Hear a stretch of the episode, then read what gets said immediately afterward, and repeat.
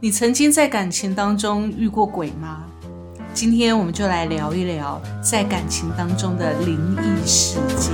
I know that I'm a woman and I'm supposed to care about my heart. But how can I care about my heart when you are a work of art? Hello，欢迎来到 Miss K 的神经说，我是 Carrie。Hello，我是 Goto。嗨，我是小布。所以今天呢，我们要来聊鬼故事吗？哇，好可怕哦！不是这种深夜节目，一定都要有一个女生，就是讲好可怕，然后 key 要很高，还要同时挤一下胸部。所以，我们这集是要半夜两点出吗？我们这一集呢，其实要来聊一聊，你曾经在感情当中见鬼过吗？有有吗？有，我先承认有。小布呢近十年的感情都是妖魔鬼怪。我要说有吗？这样子就会暴露我老公不是我初恋啊！没老关系，公不是初恋，不是很正常的吗？不行啊，我跟我老公说他是我初恋啊！这该怎么办？反正你老公不会听，无所谓啊。反正他现在头那个头都也洗了，也跑不掉啦，就对讲啊吧，这样他会跟我说，其实我也不是他初恋。这很正常但吧？重点是你们都是彼此的最爱啊。各位观众，我们现在就已经看到有撞鬼的这个当下了，对对，这就已经真的，他是在鬼遮眼了。对，两个都两个都撞鬼，而且还不知道。两个自己都是鬼啊！鬼撞鬼，到底哪一次才是大鬼都不知道。没错。好，我们今天这个主题呢，最主要是我在网络上面看了一个新闻，我觉得呢，这个新闻给我一个很深刻的一个感觉。这个新闻是这样子，就是有一对南韩的情侣呢，那这个女生呢跟这个男生提了分手，为什么呢？因为呢，这个女生发现了这个男生时常在点外卖的时候，给这些店家一颗星的评价。你知道一颗星的评价对于店家来看呢、他们是很低的一个评价，那可能在网络上就会造成负评的感觉。然后呢，她就看到她男朋友是做这样的事情的时候，她就觉得很奇怪。明明她点的这个外卖，这个店家她觉得很好吃，她男朋友也觉得很好吃，并没有不好吃啊。但是她男朋友还是给这个店家一颗星的一个评价。然后她就问她这个男朋友说：“你为什么要给店家这个一颗星的评价？”她男朋友就跟她说：“因为呢，他是想要除了一颗星之外呢，底下再跟他讲说啊，我是跟你开玩笑的，其实呢，你的口感是六颗星。但是这样的举动在网络上，你既然给人家一颗星的评价，就会造成人家在搜寻的时候看到这家店是一颗星嘛，对不对？对啊，好，这是抹抹一灭点都不好笑的笑话。对，她就自以为是幽默，她男朋友就自以为是幽默嘛。嗯但事实上，在这个女孩子看来呢，是非常不可原谅的事情，因为呢，这个女生呢家里就是做小吃的，他们家就是做做餐饮业的，所以她看到她男朋友给这个店家一颗星的时候，她非常的难过，她就跟这个男朋友讲说：“你知道你这个行为真的是非常差劲，因为像我爸妈是做餐饮业的。”我们做出去都是非常用心的食物，然后我们很希望我们的顾客呢吃到这个食物是非常的满足，然后给我们很高的评价，这样对厨师来讲是一个很大的鼓励嘛。是啊，所以她很这个女生呢很能体会，厨师如果收到一颗星的评价的时候，那该有多落寞跟难过。嗯，所以她就跟她男朋友讲说：“我爸妈是做餐饮业的，所以呢，我非常能够体会厨师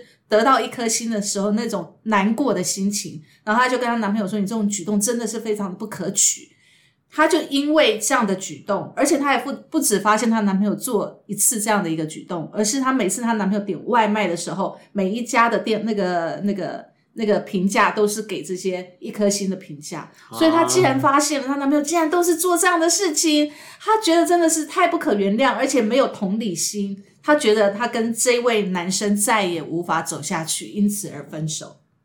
嗯，我看到这个新闻的时候，我觉得这女生好勇敢，而且好睿智哦。怎么会这么的清楚，头脑这么的清楚？如果是八点档情节，或是说在在台湾有很多比较相怨的女生，应该都会是啊，我接受了对方的道歉，然后结果继续变成一对怨偶啊，两人互相伤害啊，对对干在心里面啊，但是又又又怕习惯因为分手而改变什么什么各种奇怪理由就不敢分手。对，而且甚至有的女生呢，可能还会附和她男朋友，觉得哦好幽默，崇拜他，你怎么这么幽默？即使有些女生还会这样子、即使内心不这么想，觉得怪，对但是为了要两人关系的和平，对还是会选择说啊，对，那个女我男朋友是幽默的，他没有恶意，他没有恶意，对自欺欺人。是的，所以其实有很多女生呢，在感情里面可以保持明亮的双眼跟清楚的头脑，真的很重要。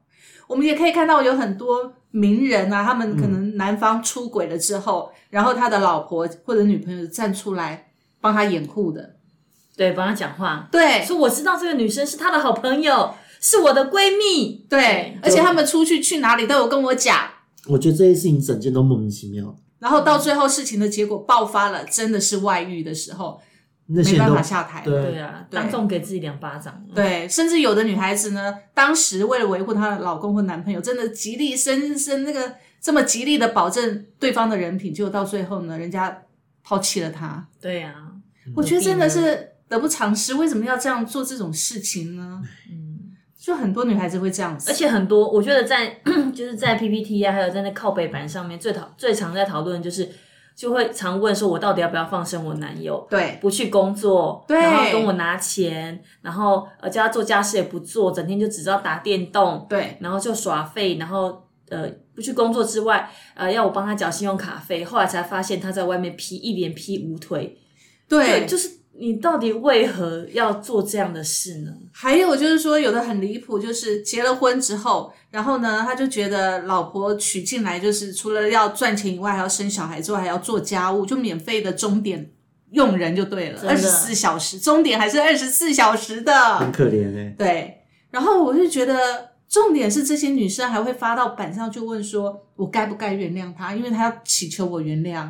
但不该但不该啊，啊但，问题是这放生啊，这些女生还是会祈求，还是会很疑惑的来问问板上所有的网友，说我到底要不要原谅他？就母爱大喷发、啊。对，而且而且我说真的，会发上来问的人呢，基本上十个有九个不会采取这个行动，对。他只是上来取暖，对。因为在当下他就觉得他已经为了不让自己的这个爱付诸流水，或是呃，或是就鬼遮眼的状态了，嗯所以呃，他其实上去只是为了得到他内心最后坚信的就那一一百则块的认同里面有九十九折叫他分手，有一折说不会，我觉得你这样付出是值得的，他就只看这一折。对没错没错是的，他只是在在建在建立自己的信心，让大家来帮助他继续鬼遮眼。哇，我真的觉得很可怜。还有一种，我还看过一种女生会在板上求救的那种，她真的不打算分手，他真的只是安慰，就是会有家暴的、暴力倾向的。哦，我看过有人 po 自己被揍的照片、伤口照片上来，嗯哼，然后呢，然后还不是还是没有啊，一个礼拜会有再 po 新的伤口。对，然后呢，最后他在板上在寻求所有的那个姐妹姐妹掏的那个那个，才问说我到底要不要跟他分手？可是他跪下来求我原谅，我觉得我心慌。改，对，我觉得他会改，而且当下我心软了。可是我没想到他下一次又犯了，怎么办？我就一直看到这种看到这种文章，我真的觉得头脑到底是怎么回事啊？被打坏了吧？你妈生你下来是被打的吗？哎，这就是爱情中的鬼遮眼，这就是很恐怖的事情。真的，啊，真的是遇到鬼，而且还是厉鬼耶！对啊，因为因为随时看这么多案例哦，或者这些案例，有时候会想到我自己过去这十多年的感情经验。嗯因为对我来讲，其实我我是蛮难给承诺的，因为我觉得承诺代表了责任。嗯哼，哦，我就是哎，既然给了承诺，就是我会对你的，对于我们的这个彼此的关系负责。嗯可是呢，呃，这十年来我遇到的对象，我第一、第二任还不错，但这十年来交遇到了两三个，都是不到半年、两三个月到半年的时间就出状况。嗯那很多都是。呃，他劈腿，他干嘛？然后被我抓到，那那也是给过他机会，也是鬼遮眼过给他机会，嗯结果发现会劈腿的就是会劈腿。那你怎么知道他劈腿？呃，是不是有什么征兆？我跟你讲，我遇到的真的很蠢，可能是我我我我自己忙或干嘛，让他觉得他可以很轻易的糊弄我吧。嗯呃，比方说我加班，当天我加班，然后呢约好下班后去看电影，嗯哼然后他说他要先去健身房运动，嗯我说好，然后呢我们两个人到了呃约好的时间了，因为我还没吃晚餐，加班很累，就为了赶快把工作完成去看电影。然后先去买个麦当劳，然后碰到碰的面还好，灯光昏暗。结果到了麦当劳，一那个灯光一照，脖子挂着草莓来找我，哈，他在太夸张了！他在用这个时间去偷腥，然后呢，他完全没有被中了一个草莓的自觉，嗯哼。他就这样来见我。然后呢，你有直接的点破他吗？我觉得呃，你的脖子挂了一个草莓，他说蚊子咬的，我抓的他。一开始还真的这样啊，应该是过敏吧？我就说，我就冷冷的说，你当我第一天出来混哦、我那时候脾气已经来了，我就因为瞬间变脸，就是很冷，就说你现在当我第一天出来混的，嗯然后他就很尴尬，嗯哼然后呢，我就转身我就去点我的餐，点完餐之后，他说呃，他自己很尴尬，他就说呃，那那那这个电影我们还要看吗？我就说看。当然看，我今天忙了一整天，就是等这个电影。然后他在旁边看电影的过程，他非常一句。话都不敢吭。嗯出来后也一句话都不敢吭。哎，电影票还是我买的，我订的，嗯哼嗯哼，就说看当然看，但是给我自己看，你可以走了。没有哎、没有哎、没有哎、我完全就说当然要看呐、我就是要看呐、你就是就是这种若无其事的样子，他更觉得更结果可怕。结果回去啊，回去的路上，因为我骑车载他，啊！你还载他，你没有把他摔到那个地上、啊，一句话也不说，一到家了他就开始跟我，我还没有讲，他先跟各方面道歉。没有，他一哭问到身上掉。哈，塞，哎、通常做错事的人都会这样子、没有，欸而且我跟各位说，这遇到的这一个人，他不止这一件事情，他跟他的期间，其实一开始交往三个月就觉得怪怪的，我就想分。可是那时候我因为我那时候的工作薪资还没有很高，然后呢，租房子我需要有人 share 房租，哦然后可所以你是是因为生活实际的状况，对，必所以我没有请走他，没有把他请走，就是变成一般的，就是说哦哦，就是一般朋室友友的相处。对，可是那时候也没有明言说要分手，就想让他自然淡掉。嗯结果他就来这一出，然后接着呢，就是因为他也他后来也没有工作干嘛的，然后呢又要我跟我借钱啊什么的来过生活，然后呢在家里面不务正业就算了。他还呃，就是有的时候就是跟我借钱，他说要缴生活费，然后呢，我在回家在整理家里，他连家事都不做，我也要做家事。然后在整理家事的时候，发现嗯，怎么有网购的东西？嗯结果我一看包装，上这到底是什么？我记得我没有买东西啊，嗯我竟然发现他去买性感的内裤的那个网购，一件要九百多块、一千多块的。他是要穿给你看的，还是穿给别人看？当然不是给我看的啊！我跟他因为就是没有性生活了，就是真的觉得这人不 OK。嗯，然后我真的也提不起劲，因为你看这种人，我真的不行。嗯然后呢，我就觉得太瞎了吧，他一次买四五件呢、嗯然后呢，还有看演唱会，嗯，跟我借钱买演唱会，他是什么东西？生活你跟他去吗？还是他没有，他自己？去啊。我是后来他跟他只跟我说他缺生活费要借钱，啊然后后来才知道他去做了这些事。哇，这样子多多久的时间跟他分手？呃这种状况多久？这种状况哦，大概半年左右吧，快嗯半年多吧。我就直接到后来是真的我受不了了。他的家庭情况，他不做家事，不洗碗，那个碗那个那个我出个差回来，竟然看到洗手台的的东西长虫，超恶的。好恶心哦！就是一个习惯极差的人，然后我们家里面因为都不打扫，然后呢、嗯还有蜘蛛网什么一大堆，哎好像废墟，我没有办法接受生活环境这么乱，我就后来直接回到直接限情说你什么时候之前出去，啊，我把他撵出去了。哇，真的，对，我真的觉得遇到这种这种鬼情人，你真的应该那个叫债主，断那真的是冤亲债主，真的。我我也来说说好了。其实我跟我你确现任你要先有，你先确认有，你先确认你要公布讲哈我，就跟我讲我现任老公嘛你，要先说不自杀声明哦。前前男友跟现任老公好，OK。好好好其实我觉得女孩子在谈恋爱的时候，真的会有一点，就是呃，我觉得那个智商会直直接降到大概嗯。百不会，我谈的时候，也智商降到百分之真 真的会会 一定的啊，会智商降，会智商降的至少折扣一半。因为其实我跟我男男朋友在交往的时候，就是我老公在交往的时候，我们大我大概那时候二十一、二十二岁，然后他大概二十五、二十六，他大我五岁嘛。嗯哼，然后我就会他上班的时候，我就陪着他到处去送货。嗯哦，就是姐姐们就会叫我请假，然后我就会真的请假，然后我就坐在他车上，然后陪他到处去送货。嗯，然后呢，我都已经觉得交往两三年是时候了吧，应该也要结婚，因为其实我对于结婚这件事情是有憧憬的，因为我一直都是从高中开始，我就是住在外住在外面。那即便有住在家里的时间，其实也都很短暂嘛，因为白天要上班，晚上要上课，其实待在家里的时间很少，所以其实我一直对于有拥有自己的家这件事情很是向往。对，很向往，很有憧憬的。那我都觉得交往了两三年，应该可以结婚了吧？或者是那时候我大概二五二六了，可以结婚了吧？对不对？对啊他也三十岁啦，差不多了啦。结婚这件事很合理嘛，然后他就一直跟我说不不不不不不，就是他就不跟我那时候就不跟我结婚。那我问他说到底是什么原因？他说因为你哥哥还没娶，姐姐还没嫁。这是这是理由吗？这是什么理由吗？哎，对不起，这是什么传统的理由？真的很像你自己是老大，你这边管我哥哥姐姐结婚了没，对，很重要吗？嗯然后我那时候还为了为这这为了这件事情，我在公司办活动的时候，我在人在活动会场外面就在跟他吵架。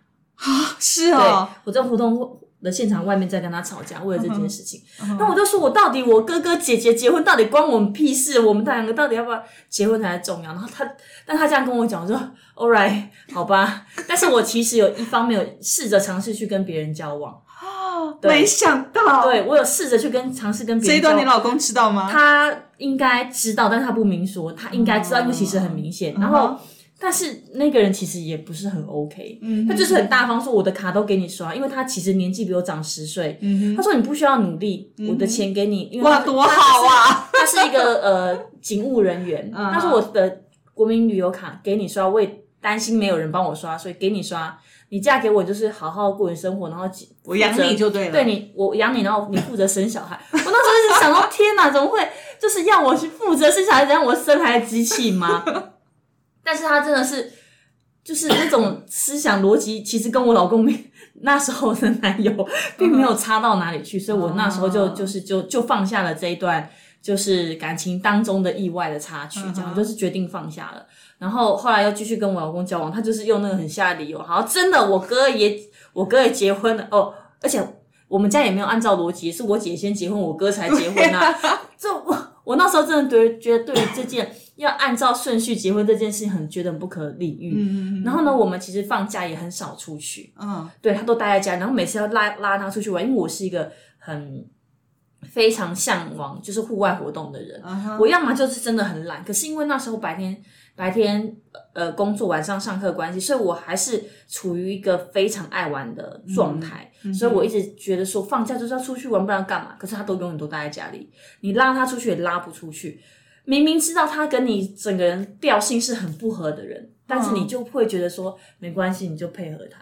然后我在家里是老老幺，其实也家里也不需要，就是要会煮饭。对我还为为了他煮饭需要花四个小时的时间。对你真的是很贤惠的，对，就是为了，但是他不会赞美你一句话，他就会说很难吃，嗯，还可以吃，就是用这种很敷衍的话敷衍你，到现在为止还是。对，所以我那时候就觉得，我真的我其实这个过程当中，我自己很清楚什么时候该斩断，可是都没有，而且还这样莫名其妙就结婚了。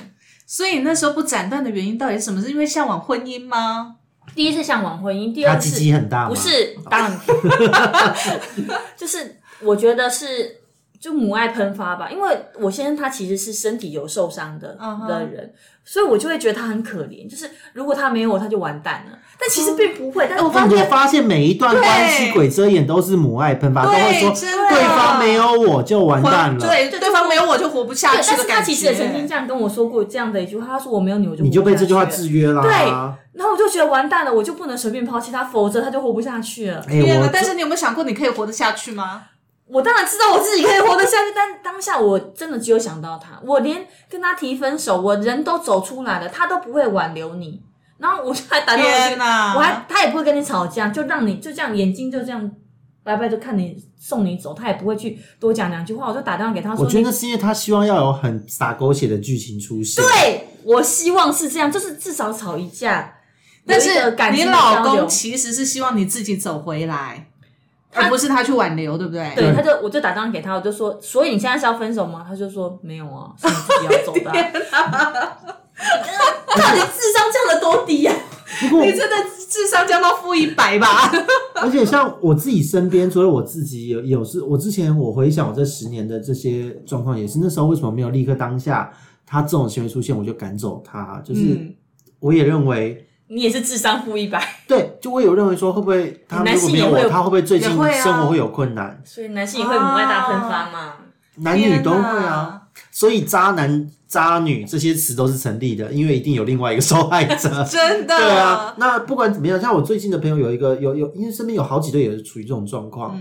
有一个就是我们讲我们讲一个词叫捞妹，捞妹要捞钱的啊，男的啊，男生就是把自己身材练得很好，帅帅弄得很很好看，就是一副是想被人包养的样子。然后呢，他交往的过程中一直凹你，用各种手段让你帮他买东西、出钱、缴生活费。嗯嗯啊、有这种我们讲同志圈我没教，这种人叫捞妹，捞钱的妹子。嗯，对，没有肩膀就只会专门会捞钱。对，然后呢，就有一个有朋友跟这样子的人交往，前后被捞的是四五十万，哇，一年好有钱哦，我也去捞一下一。年的时间，然后送他电脑，送他什么，还帮他缴房租干嘛？嗯最后他他一直坚持，就是就是对方提分手哦，我觉得是对方捞不到东西 就提分手。觉得差不多的户户头快用完了，对，然后走人了，对，然后他还他还在为对方喊话说，没有，他是真的爱我，感情的事情我最清楚，他是爱我的。其实我觉得两个人相处当然是当事人最清楚，外人是没有资格讲什么对，啦。可是这个是可是问题是太问题是夸张了。我觉得就算你们两个很相爱，条件非常的匹配，可是如果他的行为举止不 OK，比如说像我们刚才讲那个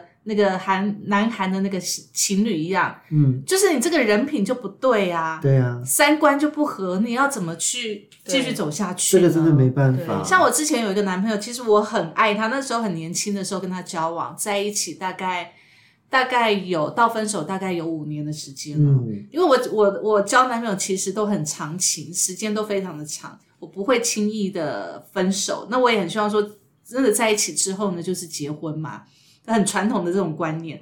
但是呢，我会发现，其实，在两个人相处当中，你会默默的去观察到对方。比如说，当你情侣刚开始的时候，当然在一起都很好，可是等到呢，你有打算要结婚的时候，或者是你在工作上想要再往上的时候，你有企图心的时候，你要看对方可不可以配合你成长，嗯，这很重要。对很重要哦。像我步伐要一致。对步伐要一致，因为像我那时候那个朋友，那个男朋友就是这样子。当我要往上，我就去外面上一些课的时候，我觉得哎很棒啊。我回来，我想要邀请他跟我一起去上课。其实有时候我不会说，当然我们也不能要求别人一定要跟着我们的脚步，或者一定要去学我们学的东西，不是，而是说我们有这个资讯，我们想要跟他分享。那其实一旦我们两个在一起，价值观或生活的共同目标一定是有建立的嘛。嗯所以如果你跟我一起去学，我们大家都知道有这个共同话题的话，不是很好吗？但是呢，他就是好。有一次，我就跟他讲了几点几分在哪里要上课，他就跟我说：“哦，好，那他可能要晚一点才能去，因为他上班的关系。”我说：“OK，那我就在那个那个课堂的那个地方等你这样子。结果我等了一个晚上，我课都上完了，他人还没有出现。好，我就想说，那到底是怎么回事？有可能是他可能上班比较。可能加班的关系嘛，结果呢，我课程一结束，我踏出那个教室，我马上扣他，他在哪里？他在 KTV。好夸张哦！KTV 还不打紧，我回到家之后，他知道我回家了，他醉醺醺的回来，他跟我说，因为朋友约他去喝酒，他必须要去。我说跟你约你喝酒的同事跟朋友是哪些？他就跟我讲，我说这些人都是平常跟你一起吃喝玩乐的朋友，你没有一定要去应酬，你今天不去，你改天我们大家一起约了也可以去啊。你不是说生意上一定要去的的对象嘛？对啊，那今天这么学这么重要的一个学习的机会，你没有，而且我还帮他缴钱喽。嗯，他竟然就这样给我放鸽子，哇！我那一天的气到把家里所有东西都砸掉，又来了又来了，大暴走。真的，我从一入门我就开始砸东西了。我真的觉得你到底是在干嘛？嗯，而且那个年纪，坦白说，都已经大家都出社会，你准备要真的是要成家立业的话，你必须要有一点努力，要成长嘛。对呀、既然这个样子，所以没办法一次。当然那时候我们已经大概两三年了啦，嗯所以其实已经有感情下去了。所以、OK，我可以原谅你一次。但是呢，到了第二次还是这个样子的时候，我真的是受不了了，连他买给我的电脑我都砸了。真的，的确是因为你当你不断在成长进步的时候，嗯，当对方赶不上你，而且赶不上也就算了，因为我们尊重彼此的兴趣，但是他却跑去做玩乐的事情，不能忍受。这完全不能忍受哎、那个宇宙观都不一样了。对如果他一开始跟你明讲没有办法，这天有朋友找我唱歌，已经约好了，对我觉得就 OK，尊重做到啦。是啊是啊，然后你不能答应我了之后，你先答应我了。然后结果朋友有人约你了，就你玩乐比较重要。就代表玩乐和朋友你排在那后面。对，还有学习成长，你排在更后面，对啊，那就真的没办法在一起了。嗯，但我觉得有些女女孩子哦，她们愿意到了，可能我们在网络上面看到很多女孩子版面上说怎么办怎么办怎么呃没有办法有共同的话题，或者是可能不爱了，或者对方不理不理了，没有办法没有话可以讲了。其实我觉得这个都是因为你们平常的时候，你就在忍受他一点一点的跟你不合的状态。对，没错。而且我觉得其实是这对样是方也得寸进尺了。对啊，而且我觉得其实女生就是这种智商降低，不管男女生的智商降低的情况，就是你当你是看别人的时候，嗯你就会很清楚的跟别人说你这个问题出在哪里。可是当你自己真的正在发生这件事情的时候，你就看不见了。对，真的，的确我我们都承认啊，在感情当中，我们都愿意当盲白痴。目的，都是大家盲目的对呀、啊。因为我像我同学他，他其实那时候她在决定要跟现在的老公交往，还是要跟前男友继续交往的时候，我那时候其实有很明确的告诉她，我觉得前男友可能会比较好一点。嗯，虽然两个都不是特优，但是如果是我会选择前者，因为毕竟后者是因为看到你的感情裂缝而趁缝呃见缝插针的人，我并不欣赏那样的人。对对，而且他身身体，我不能说身体有残疾而排斥他，是相对你会比较辛苦。那他当时去算很多的命，也都说她只要跟这个男的结婚就会非常辛苦。就是过第二个男人吗？，对，第二个就见缝插针的那个。见缝插针对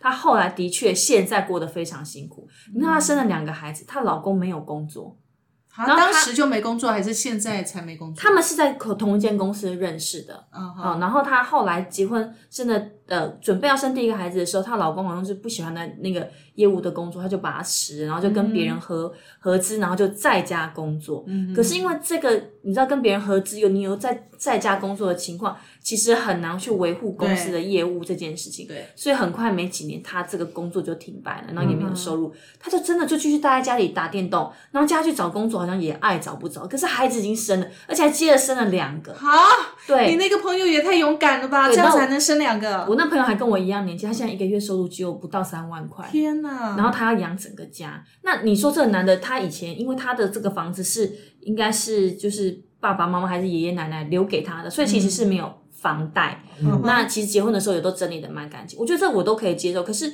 没有工作这件事情，即便他今天在家再有钱，嗯我都觉得没有工作这件事情很很不值得被原谅。我觉得没有工作其实是会匮乏一个人的意志。对，那一旦我们跟我们相跟我们生活的那个对方伴侣，他的意志匮乏的时候，我觉得我们就很辛苦哎、对，那他男他也是说他们的就是孩子的费用都是一人一半呐、然后我就说那男男的钱从你哪里来？他说也许是他以前给他妈妈的家用的时候，他妈妈还给他，啊他就用那用那一点一点的去挖他的原本的金山银山，就看什么时候可以挖完这样子。天哪！对，那我同我有跟我同学讲说，你绝对不坚持住，就是你现在你付的部分，你不可以再多付了。嗯哼，就是比如说嗯奶奶粉、尿布这些，讲好是男生付，就是男生付的，你不能够再去帮他多 cover，否则总有一天会全部的重担都落在你自己身上。而且现在男生还因为他长期在家，然后他有点身体上面的问题，所以又开始出现那种慢性代谢、代性代谢代谢代谢症候群，对哇，那真的很辛苦哎、对，然后孩子也不教，他孩子就是从幼儿园接回来，因为他负责放学的时候，我同学送出去哦，送他去哦，然后爸爸不送，你看我同学送他去，然后孩子是爸爸去接回来，可接回来他就把他丢在婴儿车里面，也不陪他讲话，也不，跟他讲，话，他就去打他那电动，嗯天多渣！然后我就说你为什么要继续忍受这样的情况？他就说离婚我也去不到，去不到任何地方。我觉得在感情里面变白痴无所谓，可是呢，如果你在感情里面你还不懂得保留底线，对，我觉得那就很可怜了，因为到最后你受伤的是自己，你也怪不了别人了。对，而且我那时候有跟他说，你生一个就好，因为已经很清楚知道他的情况，所以我跟他很坚持跟他说，你只能生一个，不要再多生了，再多生就会是你的负担。嗯哼，你结果还是给我生了老二，我真的是，啊昏倒哎、那没办法，就是一个鬼遮眼的状态。而且，呃，有一些人，他们有一些情侣或是老夫老妻，他们甚至有时候会用小孩子来挽留对方感情。对对，所以他他即使知道他养不起，但是还是要生，看对方会回心转意。嗯我有一个我有个男性朋友啊，他那时候他女朋友呃怀孕，结果我这个男性朋友呢，竟然还怀疑他女朋友肚里的那个孩子是不是他的，渣。对，好也就算了哦。重点是他的女朋友呢，后来跟他讲说确定是他的，然后他们还去验了，验了之后呢，这个男的还是跟这个女的分手，为何？因为他不想要有束缚。哦，那刚刚开始为什么要去验？就不要就好。不用啊，不是啊，就拿掉就好了。对，对啊，他说他叫对方拿掉，男的跟女的说要拿掉小孩，女的不肯，傻就傻在这边，女的不肯，女的一直以为用小孩可以绑住他，不可能殊不知男生根本不吃这一套，对呀、不吃这一套之外，还怀疑那个那那个小孩不是他的。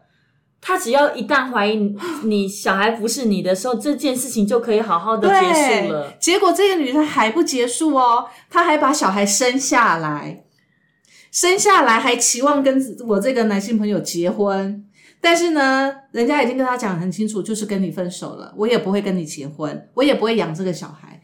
他的女朋友应该说前女友，只好带着小孩回娘家自己养，自己养也就算了。嗯，自己养也就算了，还让这个他这个小孩回来找他爸爸。啊，对，就是会会讲话的时候就生出来，他会拍照对，会拍照嘛。这个妈妈就帮这个小孩拍照啊、洗澡啊，然后就跟这个男生说：“你看我们这小孩这多可男生压爱。力很大，对他就想要让那个看男生有压力的苛责吧。对，就这个男生呢，真的压力很大，他根本连看都不想看这个小孩。你知道我其实遇过一个非常比就是比较好的这个情况，就是我我堂哥他是一个就是一个鸡鸡就是几乎快要烂掉的人了，你就知道他就是就是下半身就是没办法操控。有一天呢，他就跟某一任前女友视讯，然后不小心看到旁边有个小孩，嗯一看那个小孩怎么这么像他，啊，但是那个女生一一句话都没有提，也没有说那个孩子是他的，也没有要带回来给他看。嗯哼，然后后来他们还是就是继续聊天啊，然后时不时就视讯一下。然后有一次我婶婶就走过去看，这肯定是他儿子的种。天哪！对，但女生就是这么有骨气，不告诉他，也不让他看，也不让他跟他性，各方面都不让他知道。可是我觉得这是女生有骨气，不是？对，我觉得这个女生就 OK，她很勇敢，，对，她非常勇敢，她愿意承担下来。对啊。所以你那个那个女性友人，你要生，你为什么还要做这种事情？对，我就觉得真傻的可怜哎、真的，我觉得这种女生就是好，你要生，那么你就把小孩承担下来，对啊，你就有种，你就都不要跟这个男生联络。没错。哎，我觉得这个就是感情中很可怕的鬼遮眼，所以就是有的时候不要用子宫来绑定另外一个人，这个是这真的是鬼遮眼到我觉得全身都都我觉得在遮住了。在感情的交往的时候，我们真的有时候适时要把自己退出来看一下。对，对，如果你是第三方，如果你是这个女生的朋友，你会怎么劝她？嗯，其实这个也很难劝，因为当局者迷。我说真的，感情就是这样，我就会说，你敢给我生，你就给我我就跟你绝交。人家根本不在意你，可是因为人家还是生第二个啊他的世界就只有那个男的啊。因为我觉得不论男女，真的都是会有这样我那个同学。是真的，他是真是满满的无奈。那你现在问他说他后不后悔？其实他很后悔，但他不能说出他很后悔，他只能说了就输了啊对，他他就说他只能就是坚忍的度过孩子现在还小的时他可以离开，他可以带着小孩离开啊。没有那个能力啦，工作能力啊，怎么养活？也才几岁而已，他也才为什么没有能力？一个月收入才三万块哎，然后他小孩子要保，他两个孩子一个才三呃两岁，一个才四岁而已，带去哪里？娘没有娘家可以帮忙照顾。好，那他现在在婚姻里面，他不得已要待在里面，他有没有想办法去壮大自己的经济能力？他有没有规划几年后要把小孩带出哦，去？她可是一个小富婆，就是他很会对呀她很会省钱，他宁愿三餐吃馒头。好，他是那样子的人，他宁愿三餐吃馒头，或者是早餐吃馒头，中午晚上只喝饮料，然后去省那些钱。所以他有存钱吗？他很会存钱，那他应该可以走了吧？还还不行。那好，还不行，那他至少要增加自己的收入，啊让自己存钱快一点嘛。所以他现在就是他的意思，就是说他现在在公司，只要公司要让他做的事情，他都做；让他学会计，他学会计；让他做人资，他就做人资。对对对，他要增加自己的选择权，就一定得要这样子啊。对啊，所以我觉得女生真的是很真的很容易，因为我觉得是母爱喷发遮了眼。对对，真的 真的，哎，男同志，我这边真的也太多这种案例啦、有好多就是那种很帅、很壮啊，身材又好、财力也好的人，结果也遇到这种寄生型男友，嗯，然后可是也爱到啦，然后呢，他真的就对我，就前一阵也在聊一个身高很高，一百九十几公分的一个，就是网红等级的那种十几万追踪的那种人，哇，对，然后他就跟我说，我觉得对方没有我会活不下去，他如果没有我就完蛋了，他有那些粉丝，他活得下去，不是好好？是有这么多粉丝的这个人对我说，是哦。他是受害者，她的男友跟她说八年九年了，可是呃染上毒品，没有哦那真的工作，不能，是不能原谅哎，对，然后又偷情又干嘛，各种伤害人的事。是，完全不能对，伤害他心的事都做了。但可是他他就觉还留着，对他觉得啊，因为有那么多年的感情基础，还愿意给他机会，干嘛干嘛干嘛，就弄得自己一百九十公分。你知道跟他讲的时候，他显得好渺小，看起来好像比我还矮，然后就是整个人都没有那个气势，也没有那个该有的样子。我说这真的是爱情，真的是很可怕。爱情真的让人家盲目，真的。对，所以，我们真的呢，其实我们真的很希望所有的人，其实爱情不需要保持那么清醒，但是你也不能完全被鬼遮眼，对不对？所以各位在感情里面，我们虽然说常讲睁一只眼闭一只眼，可是呢，你睁开的那一只眼，麻烦请你看清楚。真的，因为其实你看那很多靠北男友的那种那种版啊，就是你可以看到很多案例啦。我觉得也是用这些案例来接近自己，提醒自己说：哇，这么这么渣，就放了吧，对，放生了吧。反正这种人，如果他别人捡到他，那恭喜别人。对啊，对啊，至少自己不要被束缚住比较重对要。对对，因为我觉得每一个人在一起哦，你要天长地久，或者是说你要能够过得快乐，你三观必须要合。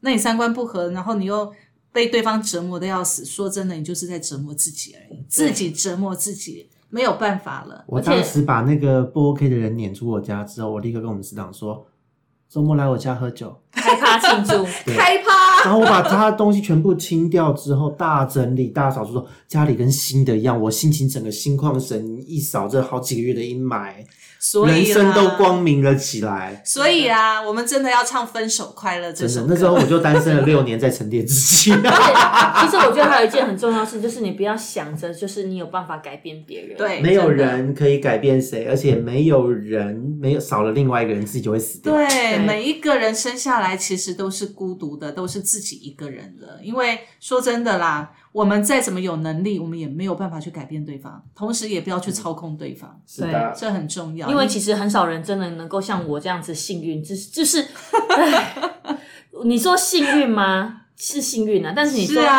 悲哀吗？也蛮悲哀的，因为你就是就是困在这里。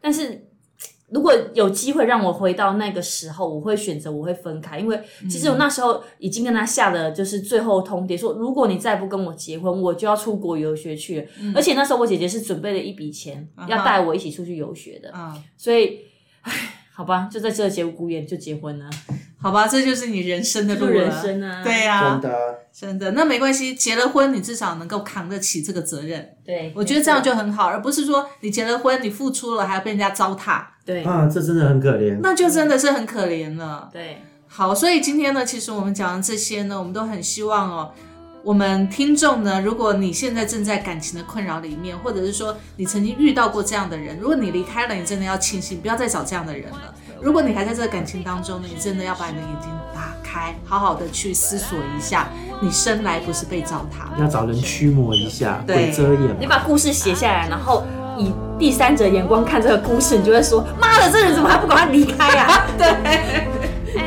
对所以呢真的眼睛要放亮一点头脑要清楚一点哦。拜拜。拜拜。